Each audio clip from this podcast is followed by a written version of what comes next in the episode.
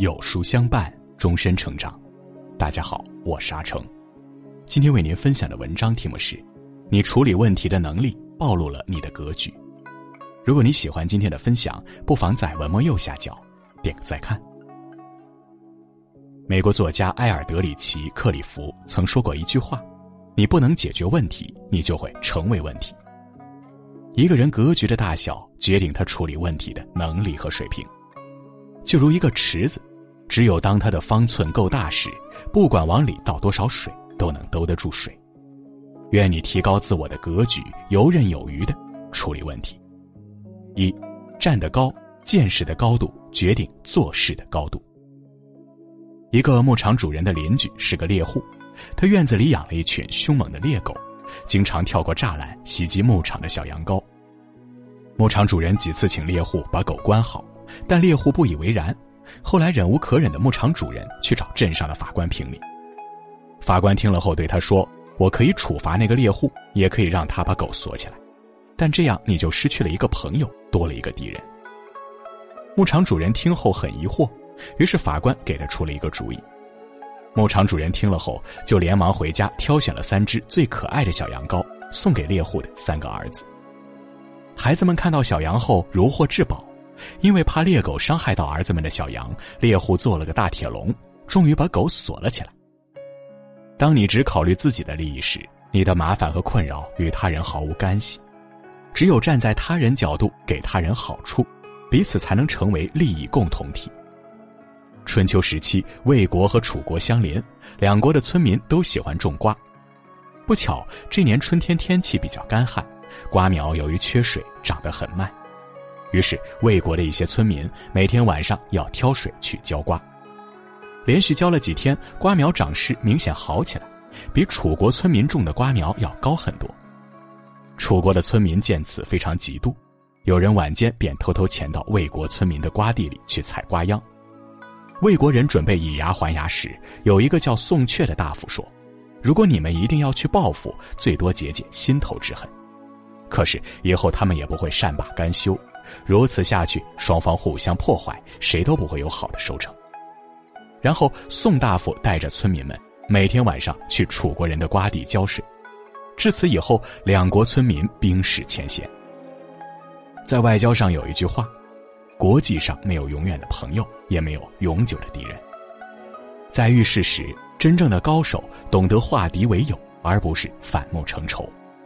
不必执着于眼前的输与赢，也不必纠结于当下的结与怨，互相对峙只会两败俱伤。缓解冲突和矛盾，才能让彼此受益和得利。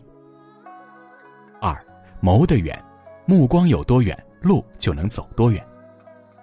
有一句古话说：“小不忍则乱大谋。”一个人走得远不远，不是看他的能力有多大，本事有多强，是看他忍得住多少气。张耳和徐虞都是魏国的名士，秦国灭了魏国以后，用重金悬赏捉拿这两个人，两个人只能乔装打扮，改名换姓，逃到陈国。一天，一个官吏因为一点小事就用皮鞭抽打陈馀，陈馀想起自己以前在魏国是多么受重用，哪里受过这样的侮辱，怒不可遏，当即想起来反抗。张耳在旁见状不妙，便用脚踩了陈馀一下，陈馀终于没吭声。官吏走后，陈瑜还怒气未消，张耳便数落他一顿：“当初我和你是怎么说的？今天受到一点小小的侮辱，就去为一个官吏而死吗？真正成大事的人不会在小事上较劲。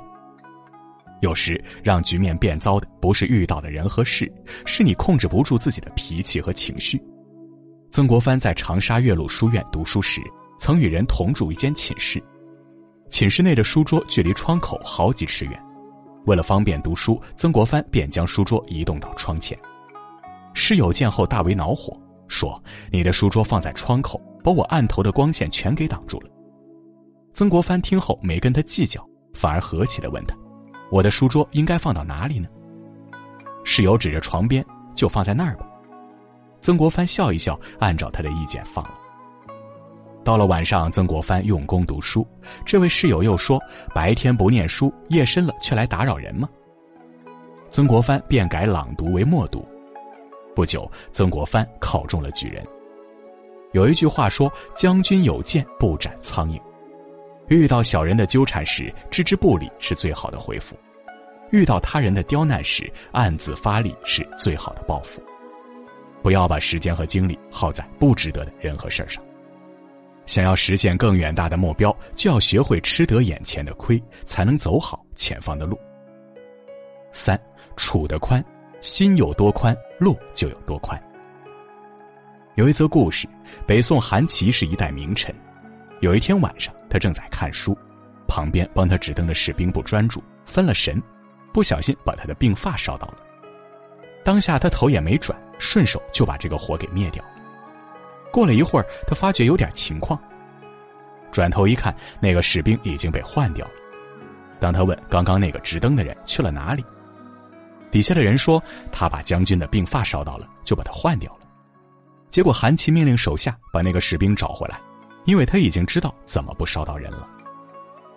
后来这件事儿传遍军营，令士气大增，都为其尽心效劳。有一句话说：“自出洞来无敌手，得饶人处且饶人。凡事不必苛太近，凡理不可责太过。心宽聚人心，心窄失人心。”官渡之战前，袁绍手下有一个谋士陈琳。他曾为袁绍做檄文，不仅大骂曹操，还连曹操的祖辈及家世都骂。战后陈琳被擒，曹操考虑到他是个不可多得的人才，不仅没有加罪于他，还让他加入了自己的文书写作班子。对于袁绍辖区清寂幽并四周的名士，曹操也尽量招到自己的幕府任职。这些人感激曹操的不杀之恩，不仅尽心为其出谋划策。也替他立下了不小的功劳。有一句话说：“做人做事，话不说满，事不做绝，才能够通达人情，进退自如。”在这个世上，狭路易相逢，冤家终路窄。有些错，如果迫于无奈，何必去翻旧账？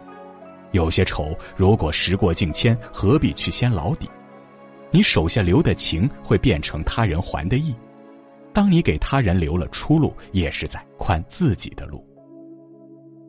四，想得深，思考的深度就是成功的深度。在生活中，人与人的差距在思考的深度。有些人见微能知萌，有些人见端就知末，还有些人等到走投无路时才会幡然醒悟。有一天，纣王长夜饮宴，不理朝政，竟忘了日期，询问左右。大臣们面面相觑，谁也不知，便派人去问箕子。箕子对徒弟说：“君主望日，则天下望日，不是好兆头。商之天下到了危险关头，一国皆不知，而我独知之，我也极其危险。令徒弟告诉来者，太师醉了也不知道。”以后箕子多次进谏，纣王充耳不闻，我行我素，骄傲自私，专横跋扈，使箕子非常失望。他装疯卖傻，以避迫害。不过五年，纣王就被周武王所灭。在遇到问题时，许多人输在后知后觉中。